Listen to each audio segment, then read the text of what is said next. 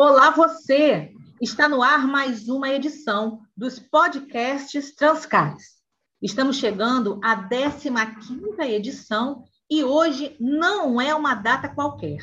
Terça-feira, 26 de outubro de 2021. Para quem não sabe, hoje é dia de comemorar os 42 anos do Sindicato das Empresas de Transportes de Cargas e Logística no estado do Espírito Santo. E já que é para festejar, o entrevistado da vez é o comandante desta jornada, o presidente Marcos Fortunato.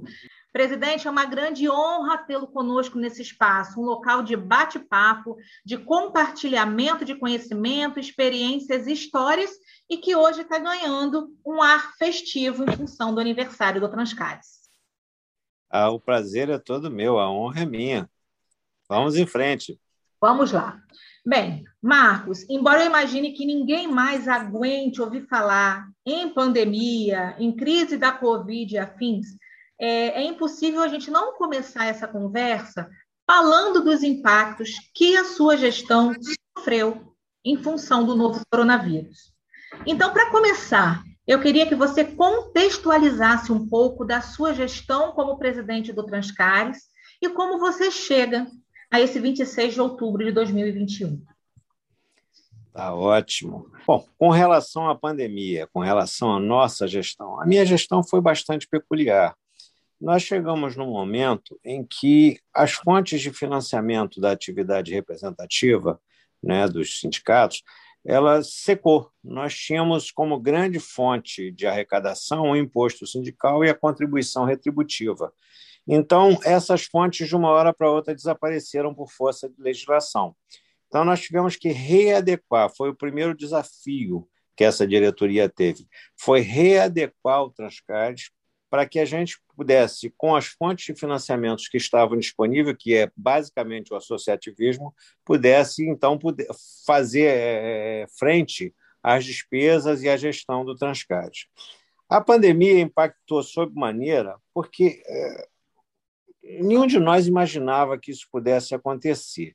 Nós, é, de um momento para outro, tivemos que ficar recolhidos. Então, o, o sindicato, o Transcares, né, nós fazíamos uma reunião mensal, onde sempre nós convidávamos uma, uma pessoa proeminente da sociedade, governador de Estado, secretários, senadores, gente de conhecimento que no, no, nos fazia uma visita e uma palestra. Era um momento de congraçamento aí dos nossos associados e adquirir conhecimento através dessa, dessas figuras proeminentes da sociedade. E isso, logo que iniciou a pandemia, foi completamente proibido. Né? A gente teve que parar de imediato com isso. Nossos associados também começaram a passar por problemas de ordem financeira das mais diversas, porque de um momento para outro a economia parou. É, eu te confesso até que eu tinha uma expectativa até um pouco pior do que as coisas foram, tá? Minha expectativa não era das melhores, não. Esse fique em casa, eu imaginei um caos social. Graças a Deus não aconteceu. Então, nesse primeiro momento, nós tivemos que readequar a estrutura do Transcares ao que a gente era capaz de arrecadar. Nós tivemos que promover mais ainda o associativismo para que fosse interessante para o nosso associado continuar conosco e financiar a nossa atividade. Tá? Então, nesse primeiro momento, foi isso. Agora, é preciso salientar que as gestões anteriores do Transcais sempre foram muito responsáveis no que tange a parte financeira. Então, quando a gente chegou, a gente tinha caixa suficiente para poder fazer esse choque de gestão. Sem isso, ficaria muito difícil. Tá? Mas nós fizemos o choque de gestão, assumimos então esse ônus, né, essa responsabilidade que a presidência nos trazia naquele momento, e estamos passando agora também para a próxima gestão a situação, além de, de, de, de, equilibrada no tocante à gestão, também estamos deixando a parte financeira bastante arrumadinha para o próximo presidente aí. Tá? É, é importante até é, a gente colocar aqui, gente, esse podcast é temático do aniversário do Transcares, mas o Marcos final do ano ele, ele encerra a gestão dele, né? Então é por isso que ele está falando que ele está, assim como ele recebeu um caixa, um caixa, um sindicato bem arrumado, ele vai fazer, ele também está deixando um sindicato e um caixa bem arrumado para quem para quem chega no início de 2022, não é não, Marcos? Isso, isso foi uma marca das gestões anteriores e a gente pretende que isso continue. A responsabilidade no lidar com a coisa do, do associado, né? E isso a gente teve como norte e trabalhou muito isso. É uma coisa um pouco complicada quando a gente fala de ajuste, porque ajuste significa que alguém vai sofrer. Né? É, não se faz omelete sem quebrar os ovos, já diziam os antigos. Né? E aí, alguns colaboradores, até antigos, que doeu muito na gente, mas a gente teve que fazer porque não cabia mais no modelo que a gente estava tava necessitando colocar para o Transcat. Então, isso foi uma coisa muito que deixa a gente muito triste, mas era extremamente necessário. Tá? As gestões anteriores tiveram esse comportamento, a gente também teve. Eu estou encerrando minha gestão, não sou candidato. Nos próximos três anos eu não vou ter nenhum cargo é, é representativo, eu vou tirar aqui um, três anos sabáticos, né? Então isso isso eu, eu, é, a gente já está definido como, como, como, como diretriz. A próxima gestão nós vamos ter eleição agora dia 12 de novembro né? E teremos uma nova diretoria, gente que vem aí com muita força e que vai continuar tocando essa bandeira do Transcades aí. Com certeza. É, Marcos, numa, numa entrevista recente, você associou é, esse último ano de gestão, né, o é, 2000, 2021, a uma viagem. Uma viagem cheia de altos e baixos e relevos acidentados. Você até já falou um pouco sobre isso, né? Você já pegou o sindicato numa realidade é, diferente em termos legislativos. Aí passamos um ano tentando tentando adequar essa questão da legislação. Aí veio a pandemia e virou tudo de pernas para o ar. Quais foram os principais desafios dessa dessa estrada e as grandes conquistas, né? Quais as grandes lições que você assim que você tira dessa, dessa, dessa estrada que você enfrentou aí no último ano? Olha, as lições é que a vida é uma caixinha de surpresa. Oh, oh. Ninguém esperava jamais passar por isso. A gente veio com uma missão de readequar o sindicato, mas não esperava que a coisa fosse tão, tão complicada. Né? Com relação a, a tudo que a gente imaginava, tudo caiu por terra a gente começou a viver um mundo completamente novo, é tatear no escuro. Né? Fomos fazendo algumas coisas, começaram a dar certas, outras a gente teve que readequar, corrigir. Né? Nós tivemos que nos acostumar muito a essa coisa do, do, do não presencial. Né? O sindicato começou, o Transcares começou a ter que fazer coisas de maneira virtual. Todas as empresas começaram a ter que fazer isso de maneira virtual. Né?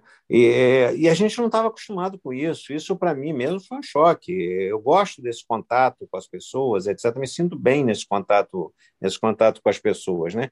É, e, nesse momento, nossos colaboradores se superaram. Isso foi, foi algo assim esperado, mas foi é, além da conta. Nós, eu tinha uma expectativa que não era tão boa, todos os colaboradores do Transcais se comportaram de maneira assim, maravilhosa. Eu tenho muito que agradecer a equipe que, que, que nós temos aí, capitaneada aí pelo, pelo, pelo Mário Natali. Né? E a gente foi tentando é, fornecer subsídios para que as coisas andassem. Foi uma gestão também um pouco diferente, porque já também já é um estilo. É, é eu, eu sempre fui uma pessoa que permitiu, é, dei sempre muita liberdade para que as pessoas pudessem desenvolver seu trabalho. Com o tempo na vida, eu fui aprendendo que as pessoas fazem coisas melhores do que eu. E às vezes eu começo a achar que não, que eu sei tudo. Não, a gente não sabe, não. As pessoas, quando têm liberdade, começam a colocar todo o seu potencial para fora. E eu acho que isso talvez tenha sido a grande marca da gestão. Me parece que é a primeira vez que o Tascades anda anda muito bem é, sem que tenha um presidente ou um diretor ali é, é, capitaneando isso, dando, não, a gente só precisa da norte. Deu norte. O, o nosso colaborador, que é um espetáculo, ele vai embora e dali para frente a coisa funciona bem. Tá? É, eu quero ainda falar um pouco mais sobre a pandemia, porque é, eu tinha uma expectativa bem ruim com relação a essa volta da pandemia. Eu eu eu eu tô eu tô assim sendo surpreendido de maneira agradável porque eu imaginei um caos social. E esse caos social não aconteceu. Hoje, é, as pessoas estão muito assim atordoadas com, com, com é, a desarrumação econômica, com a desarrumação de preços, mas eu te confesso que eu tinha uma expectativa bem pior. Tá? Essa, essa agora é, é, é, é, a fase que nós temos que pagar a conta. Na verdade, nós vamos passar a pagar a conta agora. Daqui a um pouco de tempo, daqui a um ano, etc., as coisas vão estar realmente rearrumadas. Mas, por enquanto, está uma bagunça geral. E nós todos na sociedade é, agora estamos aprendendo a lidar com essa, vamos chamar de ressaca. Né? É uma ressaca. Infelizmente, é, o pessoal é, é, mais humilde acaba pagando uma conta muito maior, porque é um povo que tem menos defesa. Né? Nós, é, empresários, às vezes ficamos muito até entristecidos com isso, mas também temos o nosso limite de atuação. Nós não podemos passar de um determinado ponto, senão a gente também compromete o todo, compromete a própria empresa. Né? E aí é até um recado para todo mundo, até para nós, empresários, nosso associado, é, um pouquinho de calma, isso tudo vai passar, isso vai se assentar. Eu estou achando que o preço que a gente está pagando ainda é pequeno. Olha, nós, nós estamos na março completa dois anos da pandemia, né? Nós, se você imaginar que toda a atividade parou durante pelo menos um ano e meio, essa ressaca ela até que não está vindo tão tão tão forte, né? né? E, e, ela foi muito e, e, até contextualizar isso, muita calma quando a gente é, fala sobre pandemia, sobre os efeitos da pandemia, sobre culpados, etc., porque nesse período isso foi muito usado politicamente. Muitas pessoas bem intencionadas e outras nem tanto, né? Mas aqui para nós, né? Para governadores, para prefeitos, isso foi até um bálsamo na sua administração, porque todos os defeitos da administração ficaram mascarados pelo combate à pandemia veio verba que não estava prevista, ninguém conseguia falar de outro assunto que não a pandemia, e é preciso lembrar que a administração pública nos deve, em termos de saúde, há muito tempo. Não é agora que começou a não ter vaga na UTI, não ter vaga para o exame. Né? Essa coisa da saúde, a sociedade e, e, e, a administração pública já tinham que ter discutido há mais tempo. E eu temo até que a gente perdeu uma oportunidade porque é, foram feitos hospitais de campanha, foram feitas várias coisas, mas isso não se perpetuou. Agora que a pandemia está indo embora, que esperamos nós, né, queira Deus que esteja indo, é, também estão diminuindo é, é, é essas vagas de UTI, esse aparato de saúde que há muito tempo o Estado está nos devendo. Né? Isso só ficou muito aparente. E aí as pessoas. É, eu não diria que é uma desonestidade, eu, eu diria que é, as pessoas procuraram desculpas é, para a atuação da administração pública, com a falta de recursos, etc., etc., mas é, ficaram devendo. Né? A administração para governador, para prefeito, que estavam com seus caixas falidos aí, o assunto foi só pandemia, o mundo parou, e agora tam, estamos todos retomando, eles também, né? Com certeza. É, você falou dessa questão do. A gente vai fazer dois anos de pandemia. Eu, é, quando você diz quando que a gente imaginou, em pleno século XXI, a era tecnológica, a era das, das comunicações, né, em que a, o, o, mundo está na palma da nossa mão, né, tudo está na palma da mão, e às vezes eu ainda me pego olhando para as pessoas e vendo as pessoas de máscara. E eu falo, gente, como pode? Aquele fatídico 16 de março, em que a gente saiu para trabalhar e no dia seguinte estava todo mundo em casa. Isso. Menos de 24 horas, menos de 24 Sim. horas, crianças dentro de casa, famílias dentro de casa sem poder sair. E isso é uma coisa tão longe da nossa realidade, né? Parece que a gente Muito viveu. Bom. Parece que a gente já viveu uns 10 anos. só tem dois, mas parece que a gente já viveu uns 10 anos. Pare, parece mesmo uma coisa. E, e, fora, e fora que a gente não está aqui contabilizando a parte mais triste disso, né? Nós passamos ao largo dela, que foram as vidas que se perderam aí, né? É, muitos amigos é, a gente perdeu aí pelo caminho, gente que estava. A gente nunca sabe de como disse um, como diz um pastor evangélico, é o Cláudio Duarte, a gente tem uma senha que não é chamada em ordem, né? De uma hora para outra chamam a sua senha e você vai. A única certeza de quem está vivo é que vai morrer. Mas foram pessoas que me parece que tiveram seu, seu, seus problemas agravados pela pandemia e até tiveram suas vidas abreviadas. E não foram poucas pessoas, né? Ah. É, é, então, famílias aí sofreram muito também com isso. É a parte mais triste dessa história toda. Marcos, voltando a falar agora dos 42 anos do Transcares, como é que você vê o Transcares hoje? Seria o sindicato um quarentão charmoso e articulador? É principalmente isso. O, Transcares hoje está é, tá maduro, o Transcares é, é fruto de, de, de, de, de, homens que foram assim muito abnegados, né? Vem lá do seu Si, passa pelo seu Eval. Quanto tempo o seu Eval esteve capitaneando o sindicato? Isso é uma realidade desses nossos pioneiros, né? Depois vieram as outras administrações, que até são todas muito mais curtas, né? Wagner Fiorotti, Liemar e, e eu.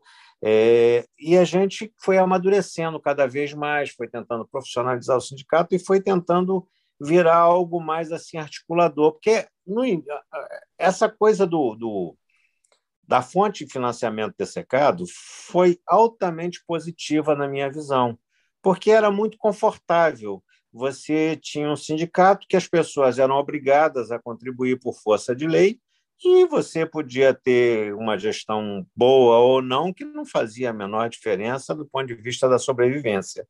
É, hoje em dia, se você não estiver articulando, se você não for útil para o seu associado, qual é o motivo que ele tem de estar conosco, de contribuir para que a entidade prossiga? Né? É, ficou difícil, a gente vinha fazendo é, articulações é, na área estadual, na área federal, junto com as outras com as outras instituições. Até no início da pandemia ficou muito claro isso, que logo logo no início da pandemia a NTC, a CNT, que são os nossos representantes nacionais, entraram em campo, o transporte foi declarado como como atividade essencial, não podia ser parado, e as pessoas até num, num, num, num primeiro momento é, isso passou meio desapercebido, mas logo depois que a pandemia se acentuou e as, outros, e as outras atividades começaram a parar, a gente viu como isso foi importante.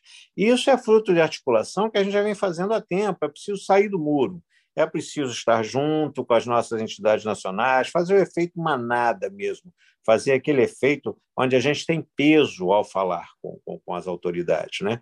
A gente, no Estado também, é, fez junto à Secretaria de Fazenda articulações que foram muito interessantes, a gente consegue colocar o nosso ponto de vista e os nossos desejos e necessidades para quem realmente decide. E isso, muitas vezes, é, e aí, e aí essa, essa coisa da mineirice eu acho muito interessante, porque é, se você faz muito alarde é, de algumas coisas, elas até não de repente não se realizam, não se viabilizam, mas quando você vai para o convencimento, vai trabalhando devagar, vai colocando para as pessoas, sem o confronto, vai colocando para as pessoas que decidem as suas reais necessidades, como isso seria bom para o todo, que também eh, sempre é preciso pensar nisso. O que é bom, bom para o todo. Muita coisa não é boa para mim, mas para o conjunto é o melhor. No início da pandemia, eu até falei isso é, no, no, no, numa entrevista que eu dei, porque eu falei: olha, eu sou favorável ao isolamento seletivo, mas isso é a posição de um empresário. Se eu tivesse no lugar do governador, eu provavelmente tomaria a mesma decisão que ele está tomando, inibindo as atividades, porque ele tem outras responsabilidades e ele precisa pensar muito mais no conjunto da sociedade. Né?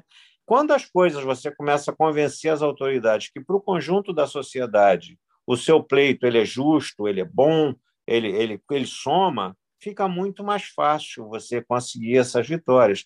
E a gente tem tentado fazer isso. É claro que, com a pandemia, isso tudo ficou em segundo plano, porque você sequer consegue falar com uma autoridade, né, seja ela estadual, seja ela federal, porque todo mundo só falava em pandemia, pandemia, pandemia. Né? Então, as outras questões acabaram ficando ao largo. Mas é hora da retomada. é hora que nós precisamos voltar agora, com essas articulações já, que já fizemos lá atrás, é hora da gente voltar a trabalhar junto aos órgãos governamentais. Nossa, nosso, nosso, na área de transporte, a gente tem muito setor de infraestrutura e, e a área fazendária, né? São duas áreas que a gente tem sempre que estar lidando com ela, fora as forças de segurança, que a gente sempre teve é, no Espírito Santo, principalmente, a gente teve muito bom acesso e uma relação espetacular com as forças de segurança. Eu acho que nesse aspecto nós estamos muito bem com as forças de segurança. Com relação à área fazendária e à área de infraestrutura, nós precisamos avançar um pouco mais. Eu espero que, ao longo do tempo, isso vá acontecendo de maneira natural, como aconteceu com as forças de segurança.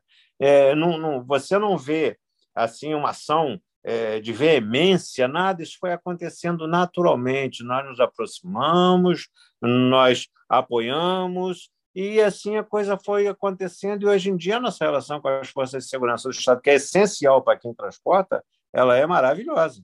Né? Acho que é reconhecida por todos. Na área fazendária, a gente já teve dias melhores, é, mas a gente também tem campo para avançar aí. Tá? É porque é, também há, há, na, na, área fazendária há um, há um status quo, né? há, há um, um, grupo dominante que é avesso a, a, algumas medidas que, embora boas para o conjunto, não são boas para aquela. Eu não gosto muito de usar o termo casta, que me parece pejorativo, mas eu vou usar. Não são boas para aquela casta. Né? Na infraestrutura, a gente também tem muito para avançar. E a gente aí tem que é, procurar os órgãos do governo do Estado, principalmente, e continuar essa articulação que a gente vem fazendo. E muito também passa pela nossa federação. Né? A gente agora também está com eleição na federação, é, teremos um novo presidente já no próximo período, né, agora no, no, próximo ano, e a gente também, mesmo estando é, fora, o Transcar está participando ativamente dessa eleição na federação e vai também dar a sua contribuição aí nessas articulações que a federação vai fazer no Estado nos próximos anos. Joia. Marcos, que presente você gostaria de dar para o Transcares desse 26 de outubro? Interessante. Que presente eu gostaria de dar para o Transcares? Olha, para mim, o melhor presente que o Transcares pode ter é que a gente consiga, com essa articulação que a gente tem que fazer junto aos órgãos governamentais, atrair toda a classe de transportadores para o Transcais. Hoje, o Transcais tem poucos associados é, em relação ao conjunto que a gente tem no Espírito Santo de empresas. Né? É, e a gente ainda não conseguiu atrair esse povo para estar conosco, para somar conosco. Às vezes, até eu já tive algum, algumas situações em que eu estive conversando com, com pessoas é, não associadas que reclamavam, reclamavam, reclamavam, e aí eu coloquei dessa necessidade. Olha, você às vezes não vê as conquistas que a gente teve, que elas vão se dando de maneira paulatina, e é assim mesmo, o processo é assim. De maneira paulatina, você tem isso de forma duradoura. Você vai fazendo mais devagar, mas depois fica pavimentado o caminho, elas são mais duradouras. Agora, eu gostaria muito que o Transcais estivesse presente, que eu gostaria que todo transportador do Estado fosse associado do Transcais, participasse aí junto com a gente. Nós teríamos uma força assim é, é muito é, relevante para o Estado e muito relevante para o nosso setor. E o Transcais seria extremamente fortalecido. Com certeza.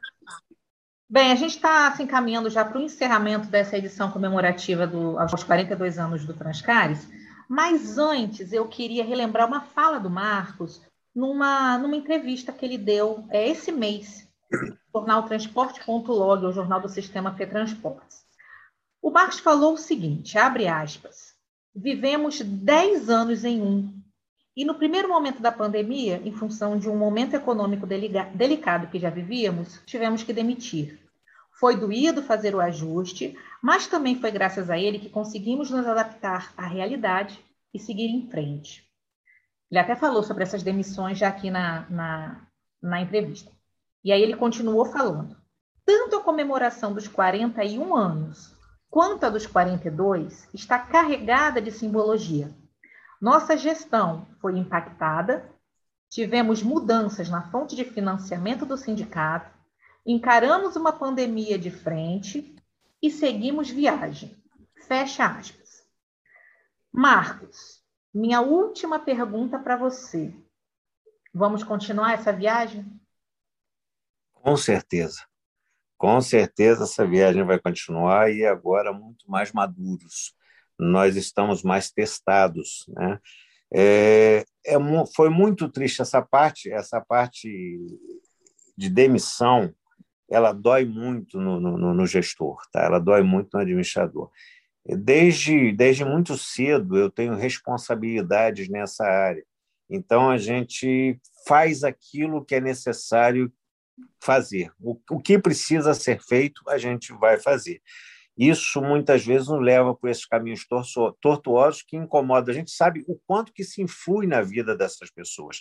Tem pessoas que têm toda a sua vida montada ali e uma decisão que você toma vai impactar na vida dessa pessoa durante muito tempo.